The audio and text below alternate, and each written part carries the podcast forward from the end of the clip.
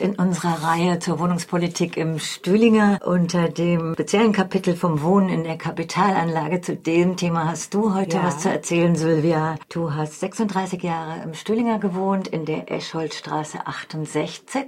Ja, wie sind deine Erfahrungen? Ja, nach 36 Jahren ist die Hausbesitzerin verstorben und dann haben es zwei Frauen geerbt. Dieses Haus ist ein Haus mit Hinterhaus und diese Erbgemeinschaft, also die zwei Frauen, haben dann das Haus an die Immobilienmakler Giesinger verkauft. Die, die Makler waren sehr nett zu uns. Die haben uns aufgeklärt, dass sie die Wohnungen alle als Kapitalanlage verkaufen wollen, dass wir beruhigt sein können, dass sich wahrscheinlich viel für uns nicht ändert. Bei uns ging das vier Jahre, bis unsere Wohnung verkauft war.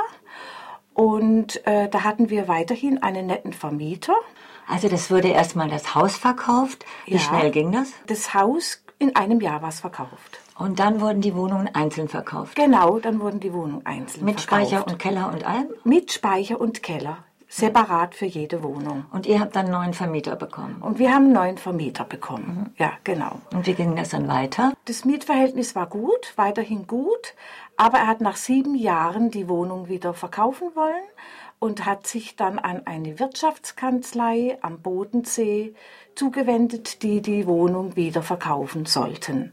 Ich habe es dann ganz unschön in meiner Arbeitsstelle erfahren. Da rief dann einer von der Wirtschaftskanzlei an. Die haben bei dir auf der Arbeit angerufen? Auf der Arbeit angerufen und mir mitgeteilt, äh, dass sie einen Käufer hätten für unsere Wohnung und der die Wohnung relativ schnell braucht und äh, ich doch bitte in drei Monaten äh, ausziehen sollte. Und er wäre jetzt extra nach Freiburg gefahren, er käme vom Bodensee und würde doch auch gleich mal die Wohnung anschauen. Äh, das hat mir ziemlich erstmal die Füße vom Boden weggehauen. Erstmal wusste ich gar nicht Arbeitsstelle äh, und war völlig äh, überrascht habe dann aber reagiert und gesagt, dass ich nicht bereit bin, jetzt mit ihm die Wohnung zu besichtigen. Daraufhin hat er gesagt, das findet er nicht gut, denn er muss wieder zum Bodensee zurück. Und daraufhin habe ich gesagt, ja, das ist aber Ihr Problem. Ich möchte mich vorbereiten für die Wohnungsbesichtigung und habe dann auch einen Zeugen gesucht. Und darauf ging er dann auch ein und drei Wochen später hatten wir dann den Termin, wo wir und die Wohnung besichtigt haben. Das war, er betrat die Wohnung, hat dann gesagt, oh, wie es hier aussieht, hier gibt es einiges zu tun und hat immer nur an die Decke geguckt und hat gesagt, so, jetzt sind aber diese Schmusepreise hier zu Ende mit den Mietpreisen und äh, er guckt jetzt gar nicht äh, wie und was, sondern es interessieren die, ihm die Umrisse und ich sollte mal wirklich jetzt dafür sorgen, dass ich äh, schnell möglichst eine Wohnung bekomme. Daraufhin hatte ich das große Glück, dass ich sofort mich beim Mieterverein gemeldet habe und die Sachlage erklärt habe. Und dann hat die Anwältin vom Mieterschutz gesagt, dass ich erstmal ein ganzes Jahr Zeit hätte zum Auszug, nach so langer Zeit, nach 36 Jahren. Und wenn ich dann keine finde, könnte ich das bis zwei, drei Jahre sogar rausziehen. Also ja, und das habe ich dann schriftlich im Mieterverein gemacht und habe dann nur noch mit dieser Wirtschaftskanzlei über den Mieterverein kontaktiert, brieflich. Als der erste Brief beim Bodensee ankam in der Wirtschaftskanzlei, gab es dann Telefonterror. Da rief er mich dann immer an, privat, also oft nach neun oder halb zehn Abend. abends und meinte, er wird mir jetzt ein Formular zuschicken und das hätte ich zu unterschreiben. Und dann habe ich mir das Formular später angeschaut und habe es natürlich nicht unterschrieben. Was war das für ein Formular? Das Formular war, dass ich nach drei Monaten die Wohnung räumen würde und 500 Euro Schadensersatz bekäme dafür.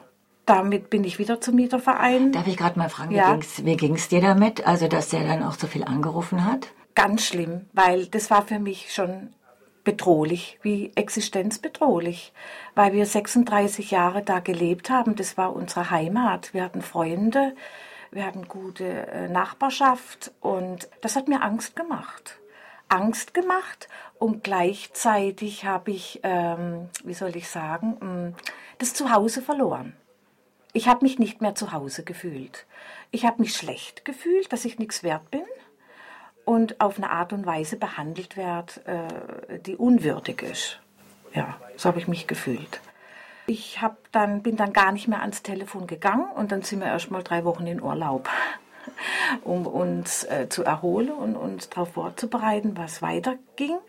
Ja, und als wir zurückkamen, hat eine Nachbarin mich angesprochen und hat gesagt, oh, im Internet wird eure Wohnung angeboten für 300.000. Äh, wisst ihr das schon?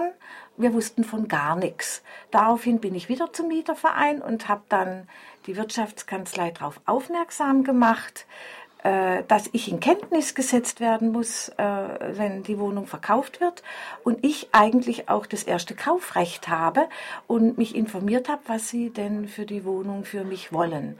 Und daraufhin kam, sie wollen sie gar nicht an mich verkaufen. Ja, äh, die Zeit arbeitet. Ich bin nicht mehr ans Telefon. Ich habe das dann auch nicht mehr unterschrieben. Und dann ging tatsächlich vier, fünf Monate gingen rum. Es passierte nichts. Und dann kam ein Anruf von ihm, wieder spät, ich habe es auf dem AB abgehört, dass es eine positive Nachricht gibt, dass er die Wohnung wieder als Kapitalanlage verkauft hätte und wir weiterhin bleiben könnten. Dann hat er mir über Mail berichtet, dass einen Namen, der die Wohnung gekauft hat, und eine Kontonummer. Ich hatte aber keine Adresse und konnte nicht richtig dadurch mit ihm kontaktieren.